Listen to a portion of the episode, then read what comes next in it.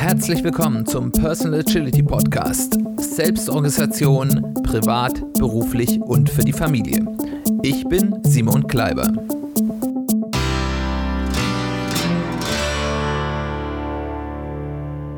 Ja, herzlich willkommen zu der allerersten Folge des Personal Agility Podcast. Äh, freut mich, dass ihr eingeschaltet habt und euch für das Thema interessiert. Mich hat jetzt nun endgültig der Podcasting-Virus übermannt. Das ist der zweite Podcast, den ich gestartet habe. Einige von euch werden es wahrscheinlich wissen. Ich habe noch einen anderen Podcast seit einiger Zeit, äh, nämlich mit meiner lieben Kollegin Caroline Salz zusammen, den Business Agility Podcast, wo wir darüber reden, wie man Agilität in Organisationen und Unternehmen auf der Gesamtorganisationsebene bringt und äh, das macht mir so viel Spaß, dass ich jetzt beschlossen habe, noch einen zweiten Podcast zu starten zu einem anderen Agilitätsthema, äh, das mich persönlich sehr interessiert, nämlich die persönliche Agilität. Also, wie benutze ich denn agile Methoden, um mich selbst besser zu organisieren, sei es beruflich, sei es in der Freizeit, aber auch durchaus äh, im Bereich der Familie. Also äh, sozusagen, wie kann man das Team Familie mit agilen Methoden besser organisieren und besser gemeinsam leben, vielleicht sich auch besser gemeinsam zuhören. Ich möchte erstmal ein bisschen was über mich erzählen, damit ihr auch wisst, mit wem ihr es hier so zu tun habt. Wie gesagt, mein Name ist Simon Kleiber, ich bin Mitte 40, ich habe drei Kinder, die im Grundschul- und Kindergartenalter sind und äh, natürlich auch eine sehr liebe Frau, äh, mit der ich sehr glücklich zusammenlebe. Und ich arbeite als beruflich als selbstständiger Enterprise Agile Coach. Das heißt, ich helfe Unternehmen mehr Agilität in ihre Unternehmenskultur zu bringen, sei es eben auf der Business Agilitätsebene, aber teilweise auch auf der Teamebene, Teams zu helfen, besser zusammenzuarbeiten. Und ich beschäftige mich mit dem Gesamtthema Agilität jetzt auch schon seit bald zehn Jahren, ähm, hauptberuflich seit ungefähr sieben und ungefähr seit dieser Zeit äh, beschäftige ich mich auch mit dem Thema persönliche Agilität, versuche agile Methoden zu nutzen, um mich selbst besser zu organisieren. Und das habe ich auch nötig, weil ich äh, war da nie so wirklich gut drin und auch heute kämpfe ich noch manchmal damit. Aber ich kann durchaus berichten, dass diese, dieser Einsatz dieser Methoden mir sehr geholfen hat. Genau, also ich will eben im Rahmen dieses Podcasts meine persönliche Erfahrung ähm, mit euch teilen, euch ein bisschen erklären, äh, was bei mir gut funktioniert hat, was bei mir vielleicht nicht so gut funktioniert hat und ähm, auch vielleicht auch warum das so ist. Und ich möchte aber auch, ähm, ich mache diesen Podcast jetzt ja hier alleine und bin deswegen hier ein wenig im Monolog, nicht nur ähm, sozusagen äh, top-down, ich erzähle euch, wie die Welt funktioniert, äh, machen. Das kann ich nämlich nicht wirklich, äh, sondern ich möchte euch mit einbeziehen. Ich hoffe, dass ich Feedback von euch bekomme, dass ihr auch mitteilen könnt, was macht ihr, was funktioniert bei euch gut, so dass wir in einen Austausch kommen. Äh, ich mit euch als Hörern, aber vielleicht auch im Sinne einer Community, äh, ihr Hörer untereinander. Das ist so ein bisschen meine Vision wohin ich mit diesem Podcast will. Äh, ich hoffe, das klappt. Wir werden im Rahmen dieses Podcasts relativ praktisch werden mit vielen ähm, praktischen Tipps und Dingen, die man konkret ausprobieren will. Bevor ich das allerdings tue, und das werde ich nämlich in der nächsten Folge ganz konkret tun mit ersten Schritten, wie kann ich denn eigentlich mit persönlicher Agilität starten, möchte ich in dieser ersten Folge ein bisschen darüber reden, was ist denn überhaupt persönliche Agilität oder äh, Selbstorganisation mit agilen Methoden und was unterscheidet es denn äh, meiner Meinung nach auch relativ elementar davon, was man sonst so auf diesem äh, Selbstverbesserungs-, äh, Selbstoptimierungsmarkt so alles sieht. Der erste wichtige Punkt, den ich euch ja, mitteilen will, es geht beim Selbstorganisieren mit agilen Methoden auf jeden Fall nicht darum, unbedingt möglichst viel zu arbeiten. Äh, man hat es ja bei manchen anderen so Selbstoptimierungsmethoden und Techniken so, dass wie bringe ich die letzten fünf Minuten aus meinem Tag noch, dass ich die noch möglichst effizient äh, äh, nutze. Das ist nicht das, worum es bei agiler Selbstorganisation geht. Es geht hier viel stärker darum, wie kann ich denn mit den zeitlichen, kräftemäßigen, emotionalen Ressourcen, die ich habe, und die sind bei uns allen begrenzt, beim einen mehr, beim anderen weniger, denn das meiste herausholen, das Richtige tun. Wie kann ich dafür sorgen, dass ich mit dem beschränkten Maß an Dingen, die ich tun kann, äh, das auch mache, was mir persönlich oder meiner Familie oder meinem Umfeld den meisten Wert bringt. Das ist so ein bisschen der Unterschied zwischen Effizienz, wo es eben darum geht, dass ich die Dinge möglichst schnell mit möglichst wenig Schwund tue und, und eben der Effektivität, äh, worum es eben in, bei den agilen Methoden viel stärker geht, wo es darum geht, wie mache ich das Richtige, das, was mir mit dem geringsten Input auch den höchsten Wert liefert. Wir haben in der in den agilen Methoden ein Prinzip, das nennt sich Steady Sustainable Pace. Das heißt, man soll immer nur so viel und schnell arbeiten, wie ich das auch auf der langen Strecke durchhalten kann. Äh, das Ganze beruht auf einem der Prinzipien, die man schon in den Toyota-Methoden, also den Arbeitsmethoden, die Toyota ähm, in den 50er, 60er, 70er Jahren entwickelt hat und mit denen sie dann in den 80er und 90er Jahren die ähm, europäischen und amerikanischen Automobilhersteller vor sich her getrieben hat und äh, auf denen eben alle agilen Methoden relativ stark beruhen. Das heißt, äh, arbeite wie eine Schildkröte und nicht wie ein Hase. Äh, sehr äh, poetisch, wie man das vielleicht so klischeemäßig auch den Japanern zugesteht. Aber im Endeffekt geht es darum, dass ich mehr erreiche, wenn ich mit einem langsamen, gemessenen Tempo aber einem guten Durchhaltevermögen kontinuierlich ein bisschen etwas verbessere und ich damit eben mehr erreichen kann, als wenn ich wie ein Hase wild geworden von dem einen Thema, vom einen Hype zum nächsten weiterrenne. Und äh, das ist ein ganz wichtiger Punkt, wenn wir über persönliche Agilität reden. Was ist das Tempo, das ich auf lange Strecken durchhalten kann? Wie kriege ich es hin, nicht heute auf einmal die komplette Welt zu retten, sondern wie ich jeden Tag ein bisschen was tun kann, was dazu führt, dass sich, dass ich meinen Zielen, welche das auch immer sein werden, näher komme. Und wenn ich das kontinuierlich über Wochen, Tage, Monate äh, und Jahre mache, kann ich mit relativ wenig Aufwand sehr, sehr, sehr viel erreichen. Und äh, das ist so ein bisschen das übergreifende Thema, äh, das ich eben beleuchten will in diesem Podcast, wenn es um persönliche Agilität geht.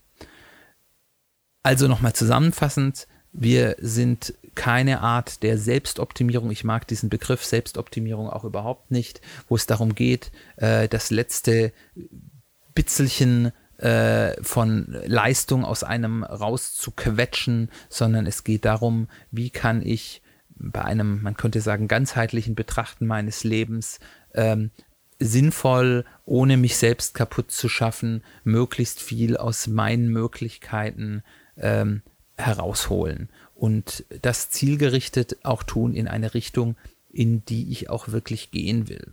Das Thema, wohin will ich eigentlich gehen, was sind meine persönlichen Ziele, was ist meine persönliche Strategie, ist auch ein Thema, was wir im Laufe der nächsten Folgen uns genauer anschauen wollen. Für die von euch, die vielleicht nicht so stark aus der agilen Ecke kommen wie ich, möchte ich euch als erstes mal ein paar agile Prinzipien vorstellen. Ich werde das jetzt nicht anhand von irgendeinem offiziellen agilen äh, Prinzipienkatalog oder Wertekatalog tun, sondern euch einfach mal so ein paar äh, Punkte nennen, die ich denke, die sich in allen agilen Methoden in der einen oder anderen Form wiederfinden und die nach meiner Erfahrung eben auch wichtig sind, wenn ich die agilen Prinzipien auf ähm, Selbstorganisation übertragen will.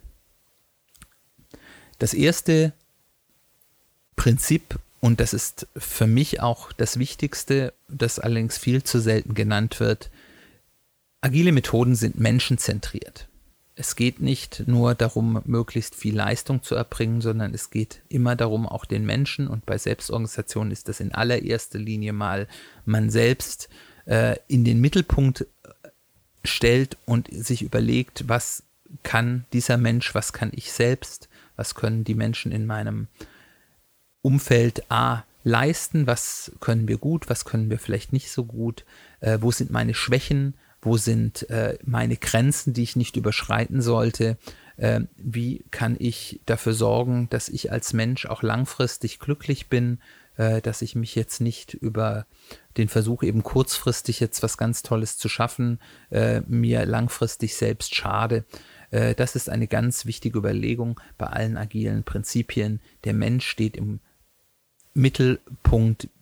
Die Agilisten sind davon überzeugt, dass nur wenn es dem Menschen gut geht, er auch äh, Großes schaffen kann. Das zweite agile Prinzip, über das ich hier sprechen will, ist die Wertorientierung. Wertorientierung bedeutet, dass wir auf das Endergebnis schauen und nicht auf das, was ich zwischendrin tue, vielleicht auch halbfertig tue. Äh, das beruht auf der Erkenntnis, dass Arbeit an sich kein Wert ist. Das heißt, ich kann ganz viel Arbeit in etwas reinstecken, aber es dann bei 90 Prozent aufhören zu tun, wenn es dann nicht in einem Zustand ist, den ich schon werthaltig nutzen kann, ist all diese Arbeit umsonst. Ich habe zwar Arbeit gemacht, aber ich habe keinen Wert geschaffen. Das heißt, ähm, agile Methoden bewerten das Ergebnis von Arbeit nicht als eine Funktion, wie viel Arbeit habe ich reingesteckt, das ist jetzt so und so viel Stunden Arbeit wert, sondern etwas ist so viel wert, wie es mir nachher Nutzen bringt. Wie man dann im persönlichen Umfeld Nutzen definiert, kann natürlich sehr unterschiedlich sein. In der wirtschaftlichen Agilität geht es dann halt meistens um harte Zahlen, also entweder ich mache dadurch mehr Gewinn oder ich mache deswegen keinen Verlust oder habe meine Risiken minimiert. Im privaten Bereich ist das natürlich etwas komplexer. Das können, äh, kann natürlich auch ähm, geldlicher Vorteil sein. Also ich habe eine bessere Karrierestufe erklommen, ich kriege mehr Geld, ich kriege bessere Aufträge, wenn ich selbstständig bin. Aber es kann eben auch sein, ich habe mehr Zeit für glückliche Momente mit meiner Familie. Ich selbst fühle mich besser in meiner Haut. Ich bin gesünder. Ähm, ich habe eine bessere Chance auf ein langes Leben oder was auch immer dann das Ziel ist. Das ist natürlich deutlich diversifizierter, wenn wir über persönliche Agilität reden. Und das ist auch ein ganz spannender Moment, äh, diese Abwägung ähm, zwischen diesen verschiedenen Formen von Wert ab, äh, durchzuführen, weil die auch für jeden sehr individuell ist wie gesagt, im wirtschaftlichen ist es relativ einfach, da geht es im Endeffekt irgendwann dann doch um Geld, aber im Leben von echten Menschen sieht das natürlich gerne mal etwas anders aus. Aus dieser Wertorientierung folgt dann gleich das nächste Prinzip, nämlich das Prinzip des inkrementellen Vorgehens. Wenn ich mit agilen Methoden arbeite, versuche ich nie auf einmal den großen Wurf zu machen. Warum? Weil die Chance sehr groß ist, dass ich dann sehr viel Arbeit in etwas hineingesteckt habe und ich es entweder nicht fertig bekomme oder ich nachher feststelle, oh, das, was ich jetzt hier rausbekommen habe, ist ja eigentlich gar nicht das, was ich wollte. Es bringt mir gar nicht den Wert, den ich mir erhofft habe. Äh, entweder weil dann das, was ich will, doch etwas anderes ist oder weil das, was ich da geschaffen habe, doch nicht so funktioniert, äh, wie es ist. Ähm, und um diese Gefahr zu minimieren, arbeitet man bei agilen Methoden und das ist ein Prinzip, was wir dann auch relativ gut auf persönliche Agilität übertragen kann, können immer in Inkrementen. Das heißt, ich versuche immer erstmal den so kleinst wie möglichen Schritt durchzuführen, der mir bereits ein wenig Wert bringt. Das heißt nicht irgendein Zwischenergebnis, was nur Halbwerk ist, was mir keinen Wert bringt, aber ich schaue, was ist denn der erste kleinste Schritt, wo ich mit dem kleinsten Aufwand bereits vom Wert, der, den ich mir erhoffe, in, den, in die richtige Richtung gehe. Und dann schaue ich mir das an, was ich gemacht habe und evaluiere neu, war meine Annahme richtig, hat das so geklappt, wie ich das gerne haben woll, wollte, kriege ich den Wert, was immer das dann eben auch für mich ist in diesem speziellen Fall, heraus und was ist der nächste kleinstmögliche Schritt, um äh, diesem werthaltigen Ziel nahe zu kommen, um eben die nächste kleine Salamischeibe Wert für mich zu generieren. Und äh, dann setze ich das um und dann evaluiere wieder, ich reflektiere wieder darüber und ähm, so und so weiter und so weiter. Und wenn ich das regelmäßig eben in sehr kleinen Schritten tue, dann komme ich irgendwann und schneller, als man es sich eigentlich denkt, zu einem sehr, sehr großen und sehr guten Ergebnis. Und es ist auch psychologisch, was in der persönlichen Agilität ja immer ein wichtiger Punkt ist, viel einfacher den inneren Schweinehund zu überwinden für eine kleine Scheibe mit einem sehr überschaubaren Aufwand, als wenn man sich an das große, riesen, unüberblickbare Ziel hermacht.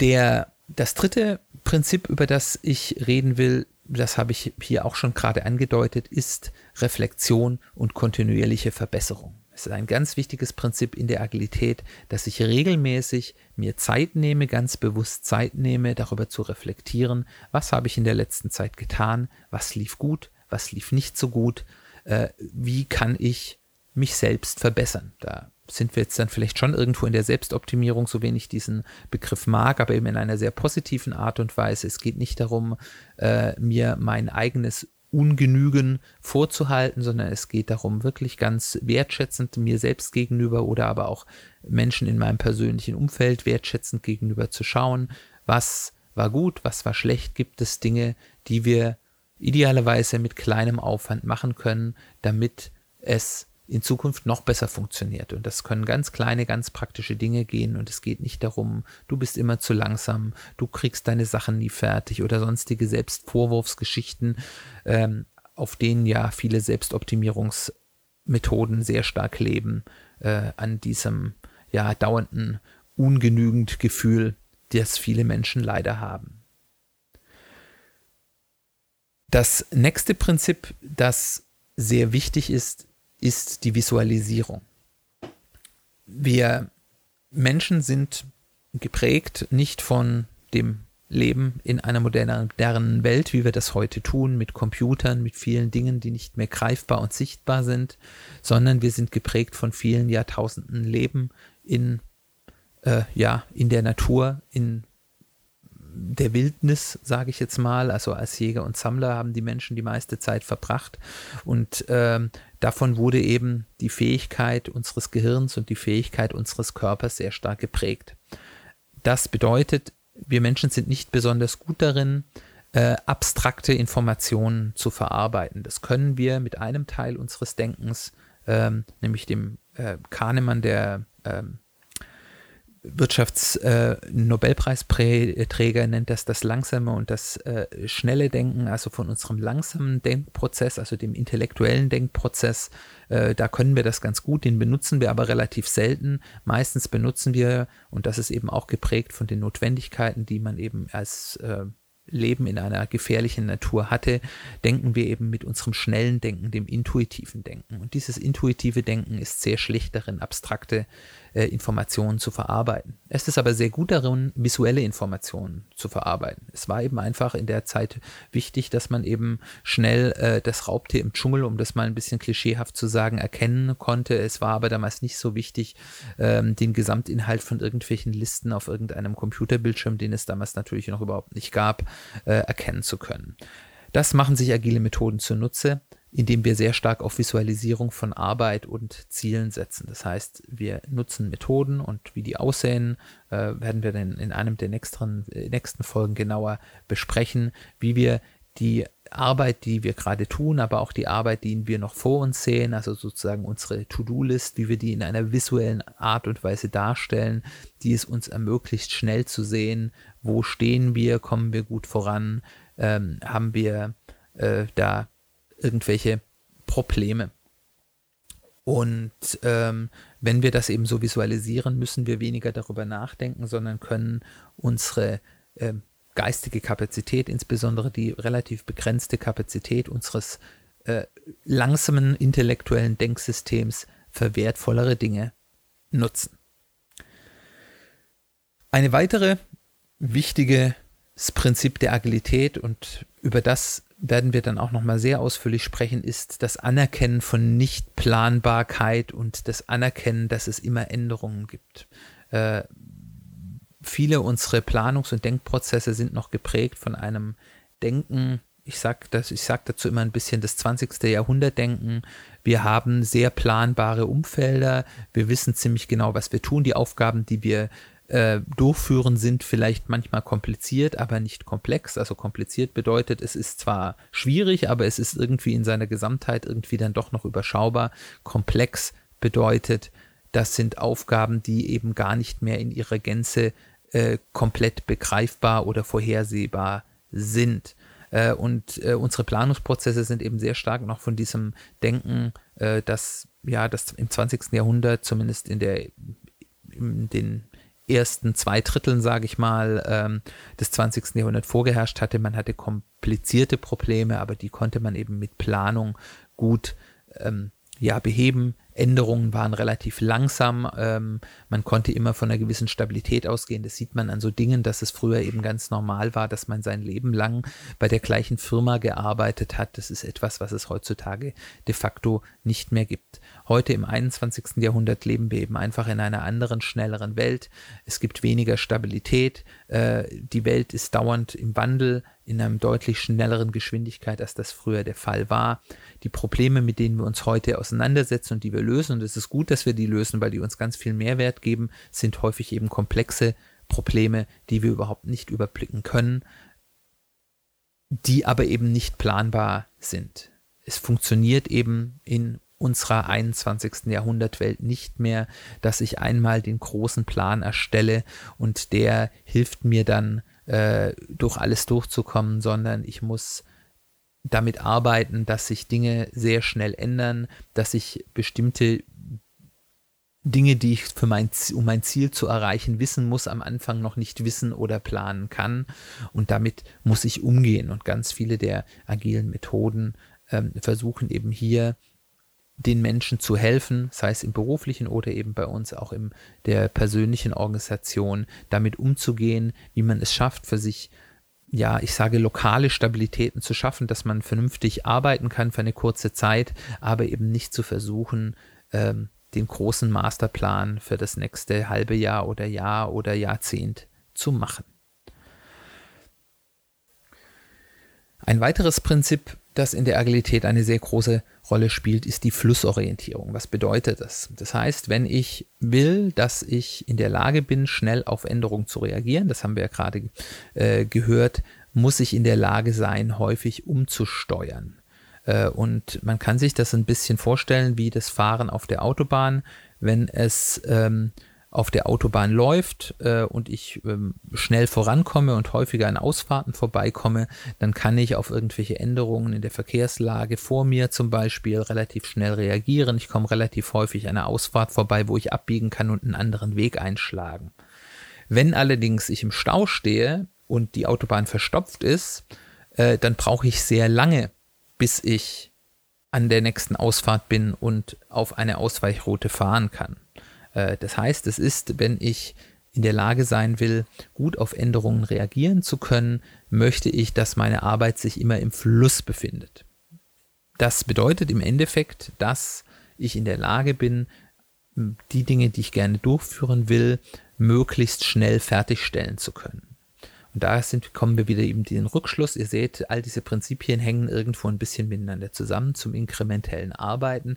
Ich möchte versuchen, mir immer möglichst kleine Arbeitspakete, die mir aber trotzdem schon Wert bringen, durchzuführen, die ich in der Lage bin, in einem relativ kurzen Zeitraum ähm, fertigzustellen, im Zustand, der mir eben Wert bringt und wo ich dann auch mal guten Gewissens sagen kann, okay, das ist jetzt ein Zustand, da lasse ich es nicht nur liegen, unfertig, sondern da bringt es mir schon was und da kann ich dann sagen, ich mache was anderes weiter. Dann bin ich in der Lage, eben um, umzusteuern, ohne dass ich eben Dinge liegen lassen muss, äh, was eben dazu führt, dass ich A, Arbeit verschwende und auf der anderen Seite ist es ja auch sehr unbefriedigend, wenn ich Dinge nie zu einem Punkt bringe, wo es mir schon etwas bringt. Und das ist eben ein ganz wichtiges Prinzip in der Agilität. Wir möchten unsere Arbeit und unsere Aufgaben im Privaten im Fluss halten. Wir möchten möglichst häufig kleine Aufgaben fertig bekommen, um dann eben wieder die Chance zu haben, uns umzuentscheiden, was wichtig ist, ohne dass wir Dinge halbfertig liegen lassen. Das letzte Prinzip, was ich hier noch kurz erwähnen will, ähm, oder das ist eigentlich mehr eine Technik, aber die ist gerade meiner Meinung nach in der persönlichen Agilität sehr wichtig, ist das Timeboxing. Timeboxing bedeutet, dass ich mir im Vorfeld für eine bestimmte Aufgabe oder eine bestimmte Tätigkeit, man benutzt das ansonsten gerne zum Beispiel auch für Besprechungen, eine gewisse Zeitraum ähm, gebe, den ich dafür verwenden will. Also ich sage jetzt zum Beispiel nicht, ich sag mal, ich habe immer so das schöne Beispiel, ich habe hier einen Schrank mit ganz vielen Schrauben und Nägeln und die müssen mal sortiert werden. Dann kann ich natürlich sagen, ich fange die jetzt an zu sortieren und ich sortiere die so gut ich kann und dann kann ich da sehr lange sortieren, um dann noch wirklich vom Hundertsten ins Tausendste zu kommen. Oder ich kann auch sagen, hier, ich habe diese große Kiste mit Schrauben und Nägeln und anderen Kleinteilen. Ich gebe mir jetzt eine halbe Stunde Zeit dafür, die so gut wie möglich zu sortieren. Dann sortiere ich die vielleicht erstmal so ein bisschen grob äh, und dann fange ich schon mal an, die ein bisschen feiner zu sortieren. Und irgendwann ist die halbe Stunde rum und dann kann ich schauen, ja, okay, wo stehe ich? Will ich jetzt mir selbst nochmal eine weitere Timebox geben? Oder äh, sage ich ja, ähm, das ist jetzt erstmal gut so und das ist schon besser als vorher und damit kann ich arbeiten. Äh, und äh, das war es jetzt sozusagen mir wert für ein besseres Finden von äh, Schrauben, Nägeln und anderen Kleinteigen, da eine halbe Stunde rein zu investieren. Oder eben, wenn ich das nicht tue, äh, ich sitze da Stunden und Stunden da dran und ärgere mich dann nachher darüber, dass ich da so viel Zeit hinein verschwendet habe. So viel jetzt erstmal ähm, zu dieser etwas trockenen Theorie. Ähm, ich hoffe, das hat euch schon mal ein bisschen näher gebracht, was Agilität denn so bedeutet. Wie das praktisch aussieht, will ich dann mit euch in der zweiten Folge besprechen, wo es dann wirklich äh, darum geht, wie setze ich das ganz praktisch um, wie kann ich denn einfach mal mit persönlicher Agilität ohne viel Aufwand starten. Im Rahmen dieser Folge möchte ich ja noch ein bisschen über diese Anwendungsgebiete sprechen, äh, über die wir hier sprechen wollen. Ähm,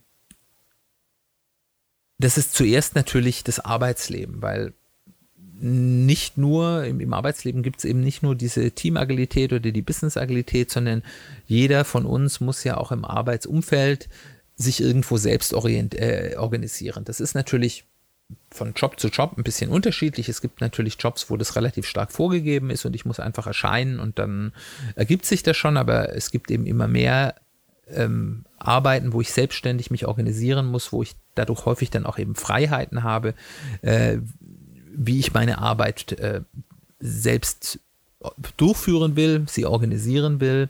Äh, aber das verlangt dann eben von mir als Arbeitnehmer oder eben als Selbstständiger, da ist das natürlich noch viel häufiger, auch eine gewisse Disziplin, eine gewisse Methodik, wie man seine Arbeit gut durchführt, was ist, weil meistens hat man ja immer, kann man mehr sinnvolle Dinge tun, als man Zeit hat. Was tue ich wirklich, was tue ich in welcher Reihenfolge, was ist wichtig, wie sorge ich dafür, dass ich nichts vergesse und so weiter und so fort. Der zweite Bereich ist das Privatleben. Wir reden ja hier von persönlicher Organisation. Wir alle haben mehr oder minder Verpflichtungen oder auch Wünsche, die wir im Privatleben haben. Das fängt an, dass man irgendwie seine Steuern machen muss, äh, die Angestellten einmal im Jahr, wenn man selbstständig ist, deutlich häufiger. Ähm, wir haben andere Verpflichtungen, äh, auch Dinge, die von außen verlangt wird, von verschiedenen Ämtern, wo man drauf reagieren muss. Man muss Rechnungen bezahlen, äh, man muss auf bestimmte Dinge antworten, man muss vielleicht mit seiner Krankenkasse sich auseinandersetzen. Ähm, vielleicht ist man in einem Verein und hat in diesem Verein Aufgaben, Pflichten äh, oder Erwartungen, die die Mitglieder des Vereins an einen stellen, wenn man dort irgendein Amt inne hat. Vielleicht hat man ein Hobby, wo man bestimmte Dinge erreichen will. Oder es gibt private Anliegen. Vielleicht möchte man zum Beispiel etwas für seine Gesundheit tun, möchte Sport machen, in einem Sport vorankommen, bestimmte Ziele erreichen oder einfach häufiger sich bewegen, um gesünder zu sein. Ähm, vielleicht will man organisieren, ähm, dass man sich gesund ernährt. Ähm, ihr seht, es gibt hier ganz, es gibt hier unendlich viele Möglichkeiten. Jeder weiß, was für Verpflichtungen und Wünsche man im Leben hat. Ähm, und all dieses gilt es zu organisieren. Das geht dann bis hin zu, wie organisiere ich meine Altersvorsorge und so weiter und so fort. Und der letzte Bereich, und den finde ich persönlich den spannendsten Bereich als Familienvater, ist es eben auch, wie organisiere ich mich als Familie. Und das muss ja nicht erst anfangen, wenn man Kinder hat, auch wenn man als Paar zusammenlebt, ähm, gibt es ja dann doch auch manchmal widersprüchliche Interessen, die man hat. Da ist es meistens dann noch einfacher, äh, das normal ohne große Methodik dialogisch ähm, zu lösen, aber viele Menschen machen das eben auch nicht, äh, arbeiten dann anhand von Annahmen, die sie vielleicht über den anderen haben, äh, machen entweder Kompromisse, die gar nicht notwendig wären, ähm, oder eben diese Kompromisse nicht und eine der beiden Seiten ist dann unglücklich und entweder sie erträgt es dann und ist unglücklich oder es führt dann zu einem Scheitern einer Beziehung.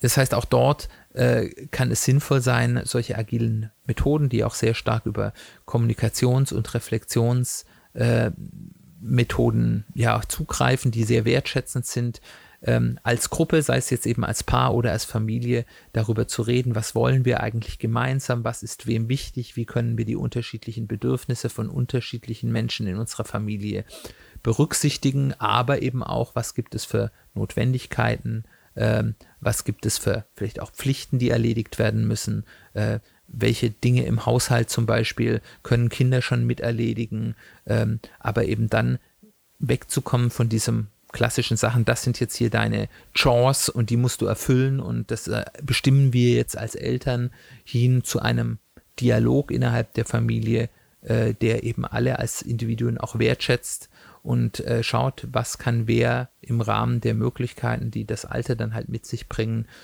für die Gruppe, für das Team, Familie mitbringen und mitgestalten und wie können wir auch darüber reden, wie wollen wir denn eigentlich gerne, dass wir als Familie zusammenleben, wie unser Haus, unsere Wohnung aussieht ähm, und was müssen wir dafür tun, das zu erreichen. All dies sind Punkte, mit denen ich gerne, über Punkte, über die ich gerne mit euch reden will im Lauf der nächsten hoffentlich vielen Folgen. Es ist ein unendlicher äh, Bereich, über den man reden kann. Ich habe schon eine ganz, Liste, ganz lange Liste an möglichen Themen für zukünftige Folgen. Und ich würde mich freuen, wenn ich euch auf diese Reise mitnehmen kann. Ich verspreche euch, heute war es ein bisschen theoretisch trocken. Ab der nächsten Folge wird es ganz knallhart praktisch. Und äh, von daher hoffe ich, dass ich euch ein bisschen neugierig machen konnte, euch mit der Theorie jetzt hier nicht abgeschreckt habe. Äh, aber ich habe, auch wenn ich eine lange Liste an Themen habe, möchte das, wie ich am Anfang ja schon gesagt habe, nicht nur hier für mich allein im Monolog machen, sondern mit euch zusammen. Ich würde mich sehr freuen, wenn ich Feedback von euch bekomme. Was fandet ihr gut? Was fandet ihr nicht gut?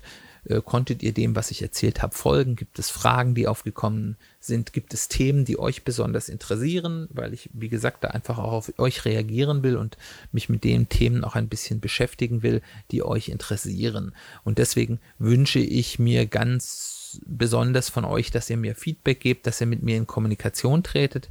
Ihr könnt es auf verschiedenen Wegen tun, natürlich per E-Mail, äh, die ist im, äh, in den Show Notes äh, verlinkt. Äh, ihr könnt mich auf verschiedenen Social-Media-Kanälen kontakten und ähm, mir dort schreiben oder ihr könnt auf die Website, die ich extra für diesen Podcast eingerichtet habe, gehen, nämlich www.personalagilitypodcast.de, entweder zusammengeschrieben oder mit Bindestrichen dazwischen, sollte beides funktionieren. Und dort gibt es für jede Folge, jetzt im Moment natürlich nur für die eine, einen Artikel, unter denen ihr Kommentare schreiben könnt. Ich moderiere die, das wird immer ein bisschen dauern, ähm, bis ich die freigeschaltet habe. Ich hoffe, dass ich das immer relativ zeitnah tun kann, aber bitte verzeiht mir, wenn es dann mal äh, ein klein bisschen dauert und dort schreiben, was für Fragen ihr habt, äh, was euch gut gefallen habt oder ihr könnt dort auch untereinander, miteinander diskutieren. Das fände ich schön, wenn es da so einen gewissen Community-Aspekt geben könnte. Last but not least, wenn es euch gefallen hat, würde ich mich sehr freuen, wenn ihr auf welchem Kanal auch immer ihr diesen Podcast hört, diesen, kann, diesen äh, Podcast abonnieren würdet. Und ich würde mich sehr freuen, wenn ihr, wenn ihr die Möglichkeit habt, auf iTunes Podcasts zu gehen, auch wenn ihr darüber jetzt vielleicht nicht hört, mir dort eine Rezession äh, dazulassen. Das ist für die Reichweite eines Podcasts sehr wichtig. Ähm, gerne eine Bewertung, wie auch immer ihr die findet. Äh, ich freue mich natürlich besonders über 5-Sterne-Bewertungen, aber ihr könnt da ruhig ganz ehrlich sein. Und äh, wenn ihr wollt, würde ich mich noch mehr freuen, wenn ihr mir da auch einen Rezessionstext da lasst und mir dort ein bisschen Feedback gebt, dass ich auch hier daraus lernen kann, wie ich diesen Podcast noch besser für euch machen konnte. Ich werde versuchen, diesen Podcast alle 14 Tage, äh, alle 14 Tage eine neue Folge online zu stellen. Wir müssen schauen, wie gut das klappt. Ist ja so ein Selbstorganisationsthema. Mal schauen, äh, ob ich mir da selbst ein Bein stelle, aber das ist so mein Ziel, dass wir ungefähr alle 14 Tage hier eine neue Folge haben. Ich würde mich freuen, wenn ich euch möglichst bald dann auch wieder hören würde oder ihr mich hören würdet und ich vielleicht dann auch äh, Feedback von euch bekomme. Bis zum nächsten Mal. Ich hoffe, es hat euch gefallen. Tschüss, euer Simon.